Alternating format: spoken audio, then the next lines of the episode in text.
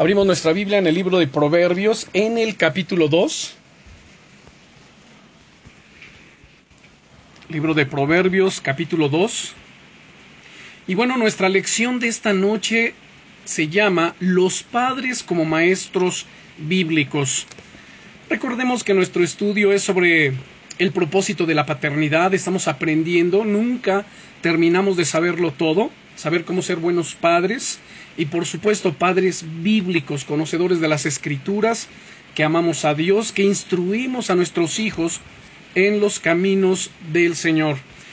Y aquí en Proverbios capítulo 2, versículo 1 en adelante nos dice, Hijo mío, si recibiereis mis palabras y mis mandamientos guardares dentro de ti, haciendo estar atento tu oído a la sabiduría, si inclinares tu corazón a la prudencia, si clamares a la inteligencia y a la prudencia dieres tu voz, si como a la plata la buscares y la escudriñares como a tesoros, entonces entenderás el temor del Eterno y hallarás el conocimiento de Dios. Oremos. Padre, te damos muchas gracias en el nombre del Señor Jesucristo. Te damos gracias por tu buena palabra y gracias porque en esta noche podemos reunirnos para estudiarla. Oramos, Señor, que abras nuestro entendimiento, que hallemos gracia delante de tus ojos, que nos des sabiduría, comprensión y conocimiento, Señor, en las sagradas escrituras. Enséñanos. Señor, derrama tu gracia abundante sobre nuestras vidas. Derrama tu gloria, derrama tu poder, porque aún en todo esto, Señor, lo necesitamos. Que tú estés glorificándote, Señor, en nuestras vidas, en nuestras familias, en nuestros hogares en el nombre poderoso de Jesucristo. Amén.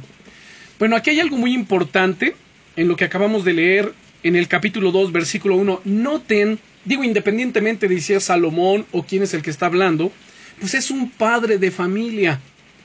Y las palabras que vemos en el versículo 1, es, hijo mío, entonces está dirigiéndole una enseñanza, una serie de exhortaciones, de instrucciones a su hijo cosa que todos nosotros como padres debemos hacer, y yo creo que hacemos con nuestros hijos, pero principalmente basados en las escrituras. Entonces, hijo mío, si, recibierais mis palabras y mis mandamientos guardareis dentro de ti, haciendo estar atento tu oído a la sabiduría, si inclinares tu corazón a la prudencia, si clamares a la inteligencia y a la prudencia dieres tu voz, si como a la plata la buscares y la escudriñares como a tesoros, entonces entenderás el temor del Señor y hallarás el conocimiento del Altísimo. Y como les decía hace unos momentos, nuestra enseñanza del día de hoy es los padres como maestros bíblicos. Ahora, como bien sabemos, si no hay un buen ejemplo, pues las mejores enseñanzas van a fracasar. En casa es donde tenemos que comenzar a dar un buen ejemplo, un buen testimonio delante de nuestros hijos. Si queremos que ellos aprendan a orar, bueno, pues deben de vernos orar. Si queremos que amen a Dios, tenemos que enseñarle con nuestras vidas. Lo que ellos tienen que ver es que amamos a Dios, que le honramos, que le glorificamos. Si queremos que tengan fe en Dios, tienen que ver que papá, que mamá tienen esa fe en Dios. Bueno, habiendo dicho esto, es necesario afirmar que como padres tenemos la responsabilidad primordial para la educación espiritual de nuestros hijos. Ya lo, he dicho en, en algunas otras ocasiones, a veces se piensa que la educación y la enseñanza son en el colegio o en este caso de lo espiritual es en la iglesia. Pero lo que hacemos en la iglesia es reforzar en buena medida lo que en casa se ha venido enseñando con los, con los hijos. Ahora, algunos dirán, algunos que no son, digamos, padres de familia, que no tienen hijos, pues dirán que lo pueden hacer mejor que nosotros, darle una mejor instrucción, que ellos han estudiado mucho, que tienen materiales preparados, que usan los últimos métodos de la docencia y que, y que quizá tienen el llamado divino para hacerlo. Ahora créanme, la responsabilidad mayor es nuestra, de cada padre, de cada madre de familia. No importa si tienen un llamado divino o no para la enseñanza, lo que sí nos enseña la Biblia es que todos como padres debemos enseñar a nuestros hijos. ¿Qué significa esto? Significa que si Dios nos da una responsabilidad, pues Dios entonces nos va a dotar de las cualidades y de las habilidades, o por qué no decirlo así, los talentos y los dones para poder hacerlo. Si bien es cierto, alguien dirá, bueno, es que yo no tengo el don para enseñar eh, en la escuela dominical, en la iglesia, ok, pero en casa sí. Con los hijos pueden hacerlo y por supuesto que tienen el respaldo directo de parte de Dios. Así que la responsabilidad mayor es nuestra, no es de nadie más. No podemos delegar esta responsabilidad a un tercero, es directamente de los padres. Y los padres solamente tienen, como les decía, esa gracia de parte de Dios para poder enseñarles, para poder guiarles.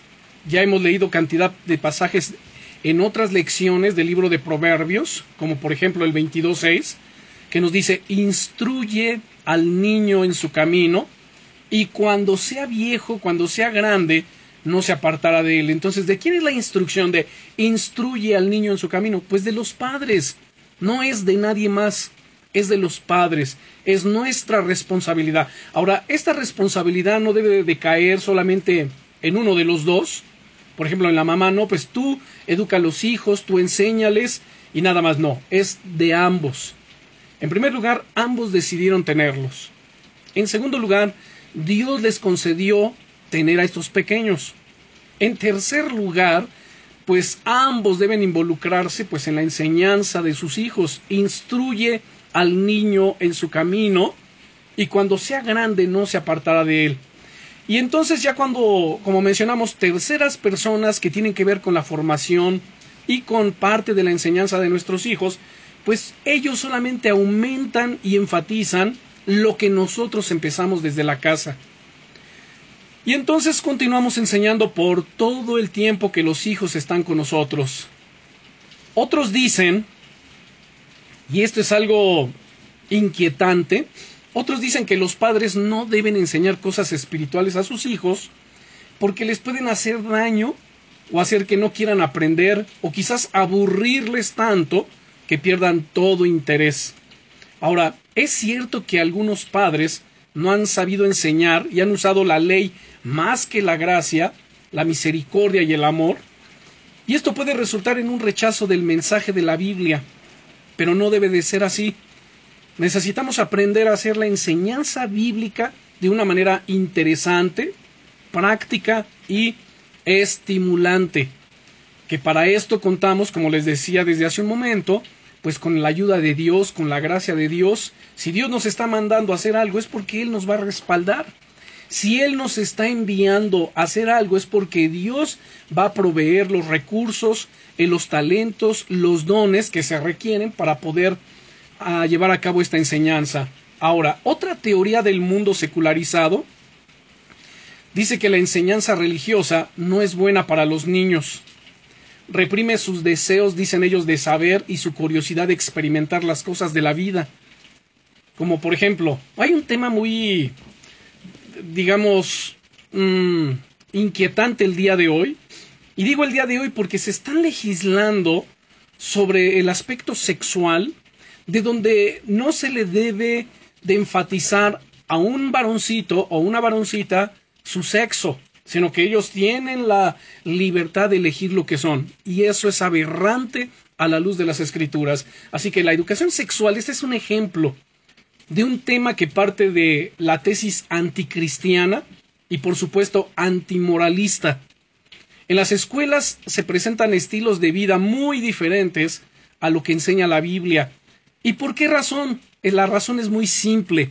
¿Quiénes están detrás de la enseñanza? Gente inconversa, gente que no tiene temor de Dios, gente que no tiene el conocimiento de las sagradas escrituras. Así que nadie puede dar lo que no tiene, ni enseñar lo que no sabe. Por ello, Dios en las escrituras nos manda a orar, a interceder por todas nuestras autoridades. Miren, vamos a ver primera de Timoteo capítulo 2. Primera carta a Timoteo. Capítulo 2, versículo 1 al versículo 4. Y aquí nos dice, exhorto ante todo a que se hagan rogativas, oraciones, peticiones y acciones de gracias por todos los hombres. Aquí en este solo versículo ya nos dijo todo. Una vez más, exhorto ante todo a que se hagan rogativas, oraciones, peticiones y acciones de gracia por quién? Todos los hombres. Entonces, al decir todos, incluye a todos los seres humanos. Luego en el versículo 2 habla de nuestras autoridades, por los reyes y por todos los que están en eminencia, para que vivamos quieta y reposadamente en toda piedad y honestidad. Entonces aquí involucra todo tipo de autoridades, autoridades civiles, autoridades religiosas, todos los que vienen a representar autoridad. Bueno, en, en, el aspecto de la docencia, de los colegios, de la escuela, de lo que estamos hablando, un profesor, pues es una autoridad, ¿no es cierto? Y luego nos dice en el verso 3, porque esto es bueno y agradable delante de Dios nuestro Salvador, el cual quiere que todos los hombres sean salvos y vengan al conocimiento de la verdad. El conocimiento de la verdad la encontramos solamente en un solo lugar y ese solo lugar se llaman las sagradas escrituras. No hay ningún otro lugar. Y como vemos aquí, Él nos manda a orar, a interceder por nuestras autoridades. Debemos de estar orando ahora que ya se empiezan a reactivar las clases presenciales, pues orar por los profesores, por sus maestros, por los responsables de la educación, eh, los secretarios o la secretaria de, de, la educación pública y todas estas autoridades que tienen que ver con la edición de los libros de texto, porque es gente en su grandísima mayoría que no conoce a Dios y entonces ¿qué plasman en esos libros de texto? Pues ideologías secularizadas, ideologías que están ajenas a la palabra de Dios, y esto lo digo sin afán de exagerar, pero esta es una realidad. Hoy en día la educación está en crisis. Y necesitamos estar orando, Señor. Te pedimos por las uh, autoridades escolares, desde los directores o los directivos, supervisores, uh, todos quienes conforman esa plantilla, hasta los profesores, que tú les guíes, que ilumines su entendimiento. Señor, que tu gracia salvadora venga a sus vidas, para que ellos puedan en verdad educar a los hijos con bases morales firmes. Si bien es cierto que no, no, no, prediquen abiertamente la palabra del Señor porque no la conocen, pero sí que sea desde la, un punto de vista moral, donde se respeten estas cosas que hoy día pues están siendo atentadas. Ahora bien, es importante que asumamos nuestra responsabilidad delante de Dios. Y entonces, como consecuencia, bueno, de estos profesores, de no tener temor de Dios, de no conocer a Dios, pues tratan de convencer a los niños a experimentar hasta encontrar lo que les guste como algo normal y llamarlo algo normal. Donde el niño, si quiere, pues puede ir vestido con uniforme de niña o viceversa, la niña de niño, en cuestión de los sanitarios, pues ya no poner ahí este es de niño o niña, sino pueden entrar en, en, libertad al que gusten o con el que se sientan identificados. Oigan, esto va en contra del orden natural establecido por Dios, de la Biblia. Y solamente en la Biblia encontramos la perfecta, buena y agradable voluntad de Dios para la humanidad. Hoy más que nunca necesitamos conocer las sagradas escrituras y hoy más que nunca necesitamos estar atentos a la educación de nuestros hijos, tanto la educación secular como la educación espiritual. Así que como podemos darnos cuenta, Dios tiene un plan completamente distinto a lo que el mundo está enseñando. Encontramos muchas veces en la Biblia que los padres tenemos la obligación, ya no hablemos solo una responsabilidad, sino la obligación de empezar esta enseñanza de la palabra de Dios en nuestros hijos. Miren, hermanos, cuando se le enseña a un pequeño desde cuna y se establecen los principios morales bíblicos de Dios que están aquí en la palabra en nuestros hijos, cuando ellos van creciendo y se tienen que enfrentar al mundo, no importa quién venga y les enseñe algo distinto. Nuestros hijos tendrán la autoridad moral, de alguna manera, para poder decir, no, esto no es así, porque mi papá, porque mi mamá me ha enseñado esto, o porque la Biblia dice esto. Y ya sé, a algunos esto les suena así como que, ay, suena muy exagerado. Pues no, hermanos, esto es lo que estamos viviendo. Esto es lo que está aconteciendo en nuestro mundo.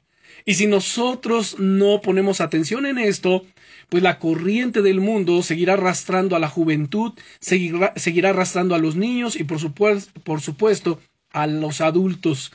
Necesitamos afianzarnos en la palabra del Señor. Ahora, como les decía, Dios tiene un plan completamente diferente al del mundo. Y ya Dios nos lo había anticipado en el libro del profeta Isaías.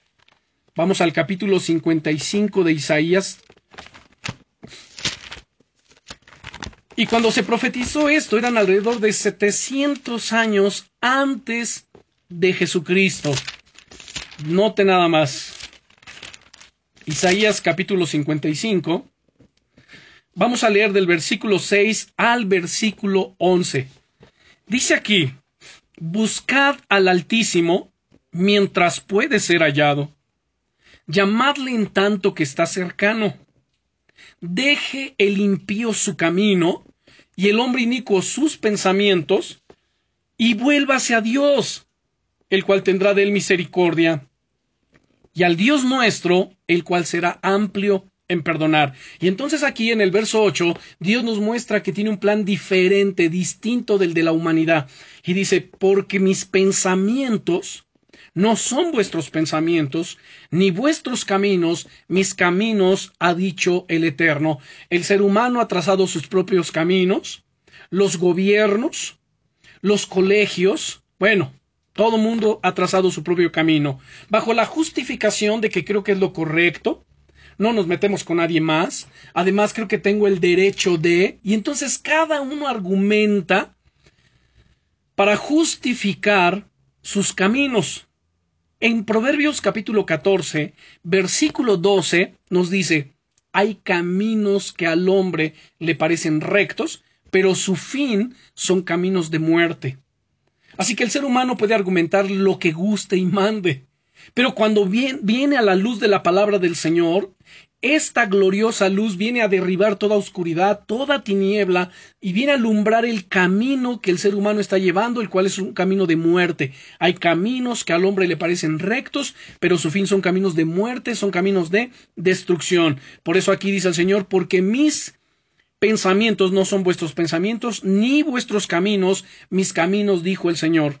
Como son más altos los cielos que la tierra, así son mis caminos más altos que vuestros caminos, y mis pensamientos más que vuestros pensamientos. Y nos pone aquí un ejemplo, ¿verdad? En el 10, porque como desciende de los cielos la lluvia y la nieve, y no vuelve allá, sino que riega la tierra y la hace germinar, y producir, y da semilla al que siembra, y pan al que come, así dice el Señor, será mi palabra que sale de mi boca, no volverá mi vacía, sino que hará lo que yo quiero y será prosperada en aquello para que la envíe. Dios prospera su buena palabra. Dios siempre que envía una buena palabra, Dios la va a hacer prosperar. Y su palabra, la Biblia, ha permanecido a través de los siglos, a través de las persecuciones, a través de los ataques, y esta palabra seguirá permaneciendo hasta el fin. Ahora, dentro de todo lo que es nuestra responsabilidad, y obligación, pues encontramos muchas veces en la Biblia que los padres tenemos precisamente la obligación de empezar esta enseñanza de la palabra de Dios a nuestros hijos. Vamos a abrir varias, eh, varios pasajes de las Escrituras, pero uno ya muy conocido por nosotros en nuestros temas sobre la paternidad es Deuteronomio capítulo 6. Acompáñenme, vamos a el libro de Deuteronomio, que es el libro número 5 de la Biblia. Y veamos Deuteronomio capítulo 6. Si ya están conmigo en Deuteronomio capítulo 6, vamos a darle lectura a los versículos del 1, 1 y 2 y luego de ahí vamos a los versículos 6 y 7. Dice aquí en el nombre del Señor Jesucristo, Estos pues son los mandamientos, estatutos y decretos que el Señor vuestro Dios mandó que os enseñase, para que los pongáis por obra en la tierra a la cual pasáis vosotros para tomarla. Para que temas al Señor tu Dios, guardando todos sus estatutos, esos mandamientos, tú, que, perdón, todo, y sus mandamientos que yo te mando, tú, tu hijo, y el hijo de tu hijo, todos los días de tu vida, para que tus días sean prolongados. A ver, por favor, vamos a volver a darle lectura a estos dos versículos. En el verso 1 nuevamente dice, estos pues son los mandamientos, estatutos y decretos que el Señor vuestro Dios mandó que os enseñase, para que los pongáis por obra en la tierra a la cual pasáis vosotros, para tomarla. Ahora, ¿quién tiene que ponerla por obra? Dice aquí en el versículo 2, para que temas al Señor tu Dios, guardando todos sus estatutos y sus mandamientos que yo te mando, tú, tu hijo, y el hijo de tu hijo todos los días de tu vida, para que tus días sean prolongados. Así que la responsabilidad de la instrucción espiritual es de los padres de ambos, no es de los pastores, no es de nadie más, sino de ambos, los padres. Somos responsables y cuando lleguemos delante del Señor vamos a dar eh, cuenta de lo que hicimos con nuestros hijos. Vean la crisis que, en la que se encuentra nuestra sociedad. Por no permitir la lectura de las escrituras en los colegios y por no haber una correcta enseñanza e instrucción espiritual desde casa, pues las prisiones están llenas de gente, de malvados, de perversos, de narcotraficantes, de asesinos, violadores, bueno, de cualquier cantidad de gente que comete fechorías. ¿Y todo por qué? Porque no tiene temor de Dios. Ah, pero noten lo paradójico, ¿no? O sea, mientras no les permitieron la enseñanza espiritual desde casa y en los colegios, pero sí permiten que allí uno vaya y les predique, cuando en realidad la predicación debe ser desde antes, desde casa, desde pequeños, y esto sería algo preventivo. Esto evitaría que sucedieran este tipo de cosas y que las prisiones estuvieran llenas. Pero bueno, simple lógica, ¿no es cierto? O sea que no se necesita gran ciencia como para, para saber y entender cuál sería la solución para que las prisiones no estuviesen llenas de tanta gente malvada, para que no hubiera tantos crímenes en la sociedad, para que no hubiese tanta maldad. Pues es simple, desde casa debe comenzar la enseñanza espiritual. Pero aquí en este mundo que está de cabeza, todo se hace al revés. Pero bueno, nosotros podemos aportar a nuestra sociedad haciendo esto empezando esta instrucción espiritual en casa. Y no porque pasamos un año de pandemia, y digo pasamos porque gracias a Dios ya ha, vuelto casi todo a la normalidad, salvo un pequeño porcentaje que todavía no salen de casa, pero la mayoría estamos saliendo. Y entendemos que durante ese periodo que se estuvo en casa, pues bueno, no era posible reunirse, para tener este contacto, esta enseñanza, y aún así, a través de este medio del Internet, pues tuvimos predicaciones, enseñanzas, y bueno, todavía lo seguimos haciendo, y seguiremos aprovechando estas herramientas que Dios nos permite para hacer llegar la palabra del Señor. Pero es fundamental que comprendamos esto. Y, ah, perdón, pero ¿por qué decía ello? Porque entonces algunos relajaron inmediatamente eh, la enseñanza espiritual. Dijeron, ah, bueno, pues como no podemos congregarnos, como no podemos reunirnos, pues estamos confinados a permanecer solo en casa y entonces se relaja la enseñanza, la instrucción, porque como no me congrego, y entonces están expuestos muchas veces al cable, al Internet, pero cualquier otro tipo de información, menos la palabra del Señor. Y entonces encontramos ahora muchos cristianos en crisis tibios, apáticos, muchos ya ni se congregan, no solamente no presencialmente, sino ni tampoco en los estudios a través de Internet. Vean, es una crisis. ¿Quién termina ganando allí? El enemigo. Que el Señor lo reprenda en el nombre de Jesús.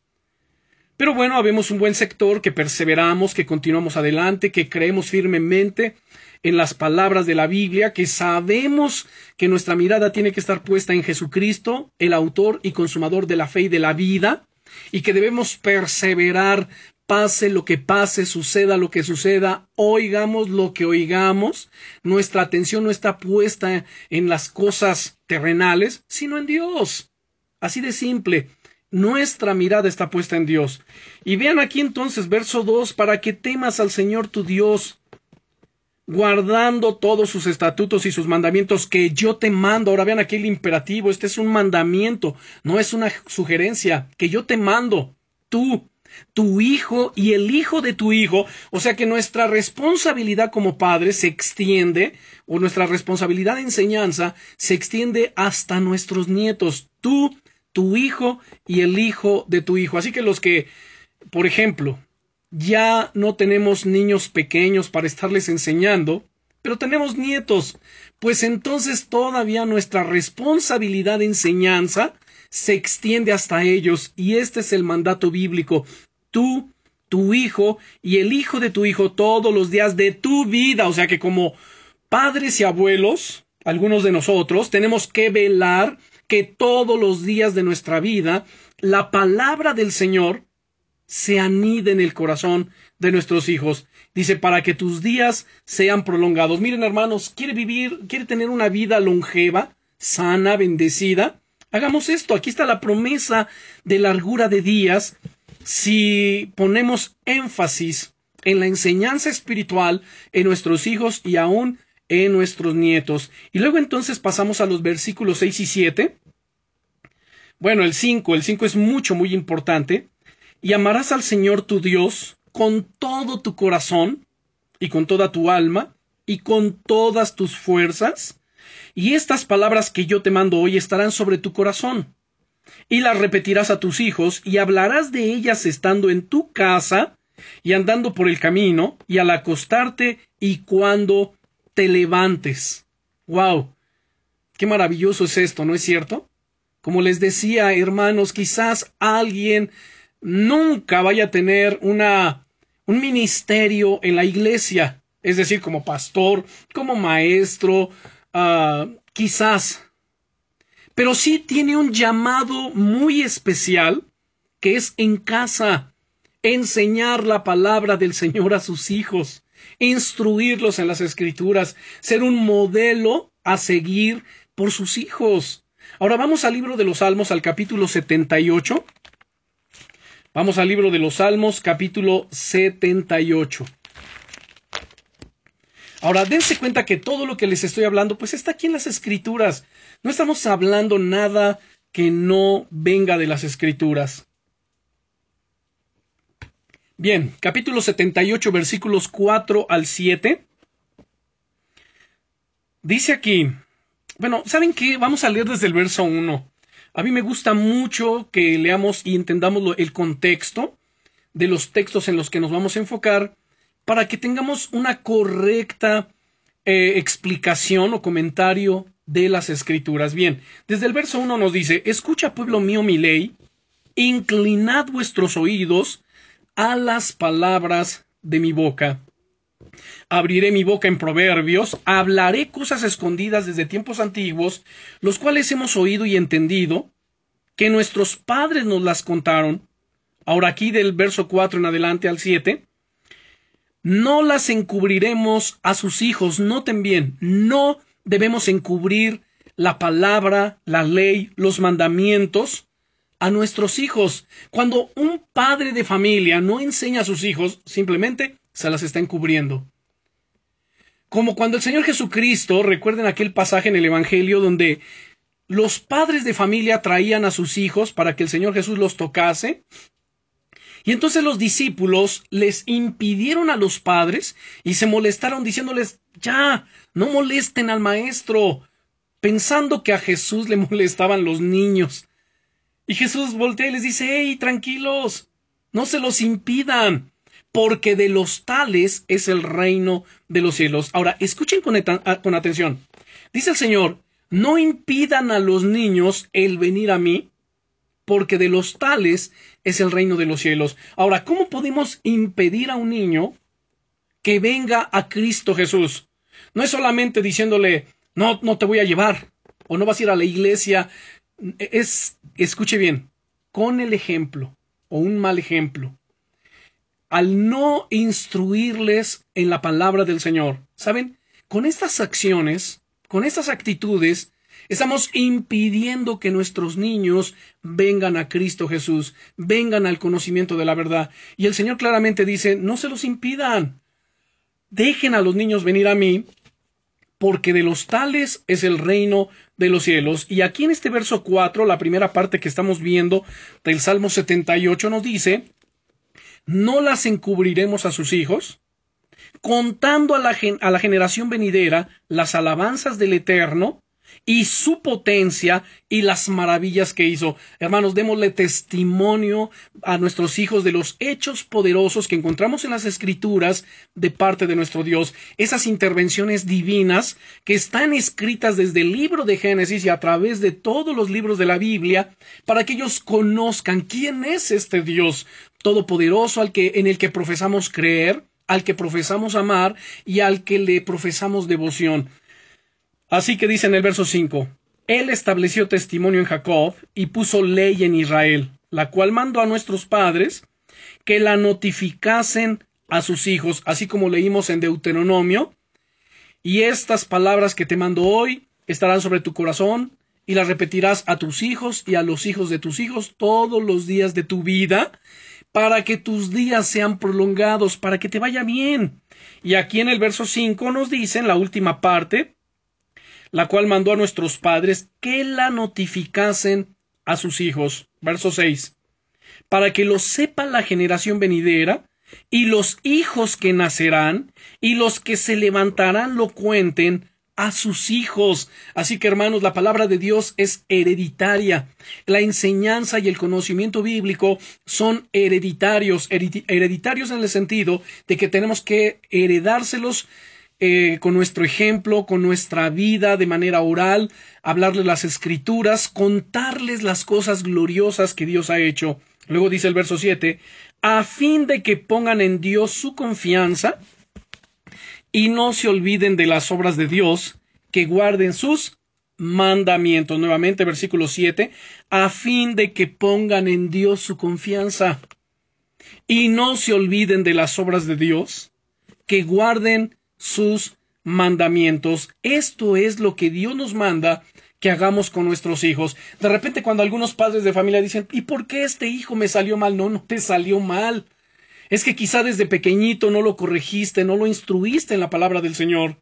Quizá desde niño eh, no fue enseñado en las escrituras, no hubo esa disciplina y por ende, pues nació torcidito, ¿no? O creció más bien torcido. Porque los niños cuando nos son entregados de bebés, pues son como, y perdónenme la expresión y la comparación, son como pequeñas masas de plastilina. Nosotros le vamos dando la forma que querramos. Por eso instruye al niño en su camino, para que cuando sea grande no se aparte de él. Pero si lo que le enseñamos al niño son cosas incorrectas, si lo que ve el niño son contradicciones de que vamos a la iglesia, ah, pero mentimos, pero hacemos cosas incorrectas, pues eso lleva al niño a una confusión. Y además, ¿qué va a creer más el niño? Pues lo que está viendo, el mal ejemplo. Los ejemplos arrastran de manera impresionante. Bueno, vamos al libro de Proverbios capítulo 1. Vamos al libro de Proverbios, es el siguiente libro después de los Salmos. Proverbios capítulo 1. Y si ya estamos en el capítulo 1, vamos a darle lectura al versículo 8. Veamos aquí.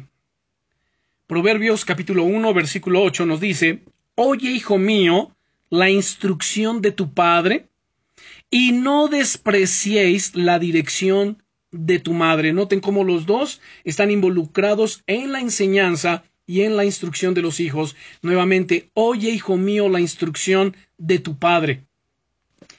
Y no desprecies, en otra versión dice, y no abandones la enseñanza de tu madre. En el capítulo 10, versículo 1, vemos que dice lo siguiente, el hijo sabio alegra al padre, pero el hijo necio es tristeza de su madre. Oigan, esto es terrible, ¿no es cierto? El hijo sabio va a alegrar a su padre, es su orgullo. Mira mi hijo, qué bien se conduce, las cosas rectas que hace, un jovencito, un niño temeroso de Dios, que ama a Dios. Sí, pero cuando es un hijo rebelde, cuando es un hijo que necio, pues vemos aquí lo que dice, pero el hijo necio es tristeza, es vergüenza de su madre. ¿Cuántas madres hoy en día lloran, se lamentan y se avergüenzan de la conducta nefasta que su hijo o algunos de sus hijos tienen? ¿Por qué razón? Porque desde cuna no hubo una correcta instrucción de la palabra del Señor. Recuerden que todo esto, cuando lo enseñamos desde, a nuestros hijos desde pequeños, pues todo esto es correctivo, es perdón, es preventivo. Estamos previniendo. Es como cuando edificamos una casa. Cuando empezamos desde el principio, es decir, desde los cimientos y echamos cimientos sólidos, ahora sí, vamos a ponerle los pisos que consideramos pertinentes, vamos a edificar esta casa sabiendo que va a soportar temblores, que va a soportar tormentas, que va a soportar lluvias, que va a soportar vientos. ¿Por qué? Porque está bien cimentada sobre la roca, como lo que el Señor nos, enseña en Mateo capítulo 7, versículos 22 al 24, o más bien 24 al 26. Ahí nos habla el Señor acerca del hombre prudente que edificó su casa sobre la roca, y el hombre insensato, necio, que edificó su casa sobre la arena sin un fundamento. Y esto es, este es el contraste de las vidas que están bien cimentadas en la palabra de Dios desde pequeños y los que nunca les pusieron un cimiento sólido sobre la arena. Y entonces después vienen las tentaciones, las lluvias, los ríos, las malas amistades, las corrientes del mundo y se los arrastran, los derriban. ¿Por qué razón? Porque no estaban fundados sobre la roca. Es una irresponsabilidad de los padres decir, no, no, no, es que mi niño está pequeño, mi hija es chiquita, es pequeña, ellos todavía no entienden. Cuando sean grandes, que ellos decidan el camino que van a elegir. O sea, yo cuando escucho a esos padres digo, qué necio, qué insensato eres, no tienes idea no tienes idea del gran daño que estás ocasionándole a tus hijos. Los estás entregando a la boca del lobo, se los estás entregando al enemigo para que los malforme y haga de ellos lo que quiera. Y entonces cuando pasan los años, ahí están los topes. Ahí están las lamentaciones, ahí están los lloros, ahí está el por qué mi hijo es así, por qué mi hija, por qué, pues, por qué, porque fuiste un negligente, porque no te importó cuando eran pequeños, porque según tú en tu propia prudencia, según tú, ellos van a elegir cuando sean grandes. Pues sí, mira lo que eligieron, el mal camino. ¿Por qué? Porque por naturaleza el ser humano está inclinado al pecado. Recuerden, todo ser humano cuando nace trae ya la semilla del pecado en su corazón, en su ADN, y en la medida que va creciendo se va desarrollando y la inclinación natural al pecado pues se va dando. Y la única forma de que una persona no camine en el pecado es naciendo de nuevo. Por eso es necesario nacer de nuevo para entender el camino de Dios, para entender el propósito de Dios. No podemos hacerlo de una manera natural. Por eso mucha gente no entiende esto que hablamos, no entiende la palabra de Dios, se le hace como locura, se le hace como fanatismo, como extremismo. ¿Por qué? Porque ellos mismos están alejados de Dios, se encuentran muertos en sus delitos y pecados y tienen una mente carnal, terrenal, animal, dice Primera de Corintios 2, animal diabólica. Y, y, Pablo, eh, perdón, el Señor Jesucristo le dijo a Nicodemo, mira Nicodemo, tú no vas a poder entender todo esto que te estoy hablando si tú no naces de nuevo. El que no nace de nuevo no puede ver el reino de Dios. El que no nace de nuevo no puede entrar. Para que podamos entender a Dios, conocer a Dios, conocer la palabra, amar a Dios y amar su palabra, es necesario que nacer de nuevo. Y entonces, ¿cómo cómo padres de familia van a instruir a sus hijos en el camino de Dios si ellos mismos no conocen a Dios, si ellos mismos están alejados de Dios. Pero esta enseñanza está siendo dirigida directamente a gente que ama a Dios, que conoce a Dios, que entiende que su obligación y responsabilidad es instruir a sus hijos en el camino de Dios. Porque al final del día, hermanos, todos vamos a rendirle cuentas a Dios. Y algo muy importante de lo que también he venido hablando es esto, miren. Yo doy gracias a Dios que habemos muchos padres de familia que tuvimos por la gracia de Dios, no por nosotros, sino por la pura gracia de Dios, la atención, el cuidado, asumiendo la responsabilidad y obligación de enseñar a nuestros hijos desde pequeños en el camino de Dios. Y hoy que son grandes, miren, podemos estar tranquilos, confiados, reposados, bendito sea Dios. Pero quienes no lo hicieron y tuvieron la oportunidad, Hoy, en lugar de estar tranquilos y reposados, se están tronando los dedos. Ay, es que mi hijo, es que mi hija y le va mal y ahora tiene este problema, esta dificultad y producto de qué de sus malas decisiones. ¿Por qué? Porque no hubo una correcta instrucción. Así que padres de familia, yo no me voy a cansar como su pastor y como maestro de la palabra del Señor de decirles y repetirles estas cosas para que sean firmes en sus vidas y corazones y les vaya bien a ustedes, a sus hijos y a los hijos de sus hijos, porque este es un deseo del corazón de Dios y es una promesa maravillosa que Dios nos ha dejado. Ahora, estando aquí en Proverbios, vamos al capítulo 4 y vamos a ver los versículos del 1 al 4. Proverbios capítulo 4 del versículo 1 al 4 nos dice, Oíd hijos la enseñanza de un padre y estad atentos para que conozcáis cordura nuevamente, nuevamente. Hijos, oíd la enseñanza de un padre y estad atentos para que conozcáis cordura. Porque os doy buena enseñanza, no desamparéis mi ley. Porque yo también fui hijo de mi padre, delicado y único delante de mi madre. Y él me enseñaba y me decía, retenga tu corazón mis razones, guarda mis mandamientos y vivirás. Miren, hermanos, todos nosotros somos pequeñas réplicas de lo que vivimos en casa cuando fuimos pequeños. Somos pequeñas réplicas. ¿Por qué, ¿Por qué razón? Porque nuestro corazón absorbió, nuestra mente absorbió pues la enseñanza recibida allí y muchas veces venimos a replicarlo con nuestra familia que ahora tenemos. Hay muchas cosas buenas, pero quizás hay otras que no son tan buenas y que son necesario o han sido necesario ir modificando, ir cambiando. Ahora, de acuerdo a todo esto que hemos estado leyendo, no hay duda de que Dios, hermanos, quiere que el papá y la mamá sean maestros de la palabra gloriosa de nuestro Dios a cada uno de sus hijos. Sí se pueden dar cuenta que continuamente escuchamos hijos, oír la enseñanza de un padre.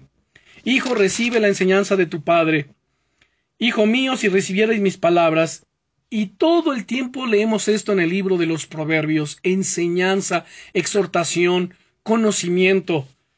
Así que Dios desea que los padres seamos maestros en nuestros hogares de nuestros hijos. Pero la pregunta es, ¿cómo podemos enseñar correctamente la verdad? Bueno, especialmente si tú no fuiste enseñado bien por tus padres, podrás tener esta clase de preguntas y hasta dudar de que seas capaz de hacerlo bien. Déjenme compartir unos principios. He aprendido de buenos maestros que la palabra de Dios enseña bien cuando ilustramos verdades con cosas de la vida común, sacando aplicaciones prácticas y factibles para mostrar cómo podemos obedecer la palabra de Dios en la vida cotidiana.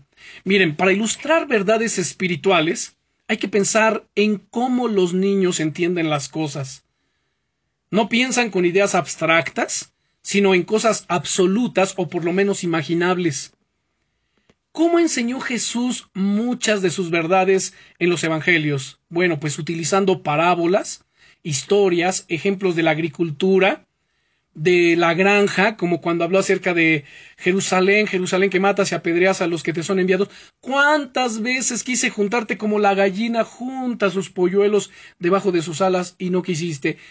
Y así el Señor utilizaba ejemplos, también como el hogar, y cantidad de cosas que él empleaba para ilustrar las verdades eternas y trasladarlas a la vida cotidiana del ser humano.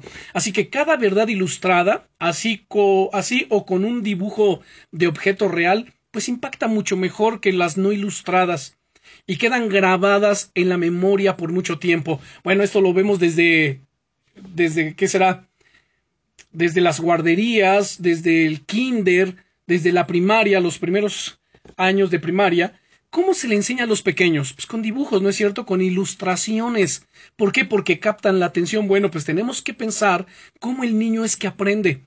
Y entonces a través de esos métodos enseñarles la palabra del Señor. Un ejemplo que puedo, eh, puedo mencionar para enseñar que aprendamos a conocer a Dios por medio de la Biblia y la oración, podemos usar el ejemplo de las dos piernas. Tenemos dos piernas. Le puedes decir al pequeño, a ver, ¿cuántas piernas tienes? No, pues dos, ok. Vamos a ponerle nombres a cada pierna. No sé, fulanito es la pierna derecha y sutanito la pierna izquierda. Díganles ahora a los pequeños, a ver, trata de andar con solo fulanito, con la pierna derecha. Luego con solo sutanito, o sea, con la pierna izquierda. Y luego que con fulanito y sulanito, eh, eh, o sutanito caminen, corran, brinquen, bailen. Entonces, ¿qué estamos haciendo ahí? Enseñando realidades espirituales con realidades materiales y esto va a abrir su entendimiento, así de una manera muy práctica, muy simple. Y después de hablar de un tema, los niños y los padres pues pueden hacer un pequeño drama en que actúen lo que están aprendiendo. Piensen en las cosas más sencillas para ilustrar la verdad. Ahora, pues abundan este tipo de enseñanzas que pueden ser comunicadas visualmente, solamente es echar a volar ahí nuestra imaginación. Y para hacer aplicaciones es necesario ponernos en el mundo de nuestros pequeños, sus problemas, necesidades, sueños, sus temores, de hecho, nunca debemos tratar de enseñar verdades que no son aplicables a los hijos. Historias reales pues, pueden ser usadas para mostrar cómo otros han entendido y practicado esa verdad. O tal vez lo opuesto. Como no entendieron ni obedecieron a Dios en circunstancias parecidas, las consecuencias que trajeron. Entonces, hacer preguntas de aplicación ayuda a los niños a sacar eso mismo, una aplicación práctica para su vida afírmenlos en su participación y no permitan que sean ridiculizados por nadie, ¿no? ni por sus propios hermanos. Pueden usar historias de personajes bíblicos para enseñar a los hijos a no mentir, no pelear con su, con su hermano, no tener miedo, buscar dirección de Dios, a cómo perdonar a otros o cómo ayudar a los que tienen necesidades. Y después de leerles las historias o la historia particular de ese tema, Pueden darle hojas y plumones para que ellos dibujen alguna escena o aspecto de la historia que les guste y luego, pues, explicarle su dibujo a los demás. Y estas verdades se quedarán en sus mentes. Ahora, hoy día tenemos cantidad de recursos a los que tenemos acceso, ya sea a través del Internet o en las librerías cristianas. Hay Biblias ilustradas para niños que tienen láminas mientras que otras solamente nos leen la, historia. Abundan los buenos libros ilustrados y videos para todas las edades que enseñan lecciones espirituales. Ahora, quiero también darles una palabra de precaución. Tengan mucho cuidado con el uso de términos o conceptos no cristianos. Por ejemplo, duendes, hadas, monstruos, etc. O sea, los más pequeños creerán que son ciertos cuando sabemos que eso no existe. Y solo les van a confundir acerca de lo que es real. Más tarde tendrán que aceptar como reales unas verdades invisibles. Y ellos necesitan saber que cuando enseñamos algo que no pueden ver, es una realidad, no una ficción. Así que yo les exhorto a que no les hablemos de cosas irreales. Hadas, duendes, brujas, etcétera. Nada de eso. Ahora, recomiendo que los padres juntos formen una lista de temas que quieran enseñar y que juntos preparen las lecciones con la ayuda y por supuesto la guianza del Espíritu de Dios. Y temas que pueden ser como la salvación, el perdón, la amistad, la paz con Dios, lo bueno y lo malo, la ley de Dios, la vida eterna y la tentación que requieren muchas explicaciones. Así que no es tan difícil cuando confiamos en Dios y lo hacen con verdadero entusiasmo. Y hay una pregunta, ¿no? De repente dicen, bueno, ¿y dónde? ¿Cuándo empiezo? ¿Cómo? Bueno, son preguntas que cada familia tendrá que contestar de acuerdo con sus eh, posibilidades, con sus horarios, con sus facilidades y las edades de sus hijos. No debe ser un tiempo muy formal ni un compromiso legalista y seco. Los tiempos familiares deben ser flexibles a veces más diversión que enseñanza y otras veces más enseñanza que diversión. La sala puede servir para ciertas actividades y la recámara de los papás para otras. No todos los días ni las semanas son iguales. A veces hay muchas tareas escolares, a veces los niños están enfermos o están simplemente cansados. Y lo mejor que podemos hacer es platicar un poco con ellos y orar para que Dios les ayude a sentirse mejor. Si hay problemas entre miembros de la familia, estos necesitarán ser atendidos primero y se debe buscar pues variar este tiempo de acuerdo a las circunstancias y debemos ser flexibles con ellos. Y una palabra sobre los niños pequeños es muy importante, palabras de afirmación. Lo importante es que son para nosotros, lo importante es que son para Dios, que Dios los ama, que son creación de Dios. Y con ellos pues tenemos que empezar suavemente, dándoles mucha atención y amor para establecer primero la relación de padre e hijo, y no solo de otro compañero grandote, juguetón, sino que pueda, pueda eh, entender esa relación de padre e hijo, tomar un tiempo para leerles libros, contarles historias. Desde esta plataforma, pues es más fácil introducir las cosas espirituales. Ya cuando tienen hermanos o hermanitos, esto les van a imitar y es asombroso que aprendan a conocer a Dios de ellos. Así que hay muchas excusas para no hacer esta labor, pero recuerden, las razones que Dios nos da para hacerla.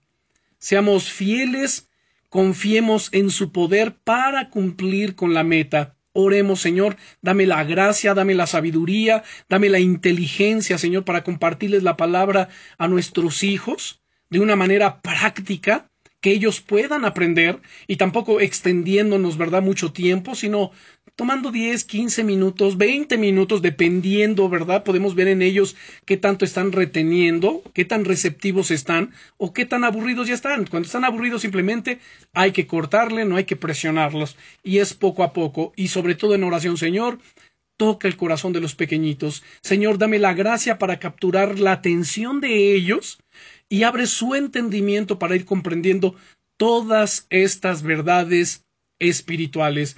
Además, hay en la Biblia historias bíblicas de gran valor doctrinal que se le pueden ir empezando a enseñar a, los hijos.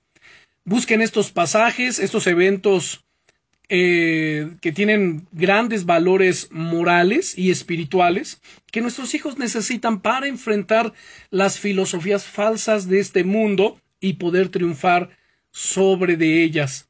Así que hay mucho, mucho material para poder enseñarles a los pequeños, a nuestros hijos. Pero recuerden, los que primero se tienen que llenar de la palabra para poder enseñar somos nosotros. No improvisen, a ver, dame este libro y de aquí te voy a leer. No, primero tenemos que prepararnos. Como padres, vamos a leer nosotros la lección, vamos a repetirla, vamos a tratar de entenderla, vamos a apoyarnos con ciertos materiales y una vez que nosotros lo entendemos, ahora sí podemos ir y compartirle a nuestros pequeños.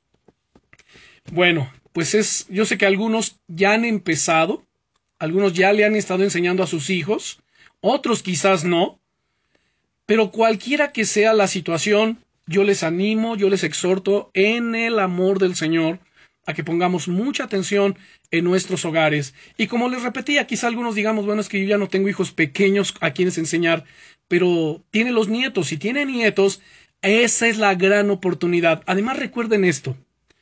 Cuando fuimos padres, quizá nuestros tiempos eran más limitados por la obligación y la responsabilidad que teníamos de atenderlos en muchas otras áreas. Pero ahora ya no. Ahora los hijos ya están casados y entonces ahora tenemos más tiempo para poder compartir con los nietos y ese tiempo de calidad para enseñarles, para instruirles en la palabra del Señor, en el camino de Dios. Y como les digo, no estamos solos, Dios está con nosotros, su gracia, su buen espíritu, su santo y poderoso espíritu, para iluminarnos y para guiarnos a toda la verdad. Oremos. Padre, te damos muchas gracias en el nombre poderoso del Señor Jesucristo. Gracias por esta enseñanza, porque simplemente ha venido a reforzar lo que ya sabemos, que debemos instruir a nuestros hijos en su camino.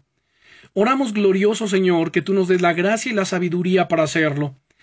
Para quienes tienen hijos pequeños, Señor, ayúdales, ilumina su entendimiento, que tu gracia esté sobre sus vidas, tu amor, la ternura de Cristo, la paciencia, ilumínalos, glorioso Señor, para los que ya no tenemos hijos pequeños, pero sí nietos, de la misma manera, ilumínanos, ayúdanos a poder hacerlo, a guiarles por tus sendas de vida, por tus sendas de verdad, que tu palabra, Señor, se siga extendiendo en sus vidas y corazones.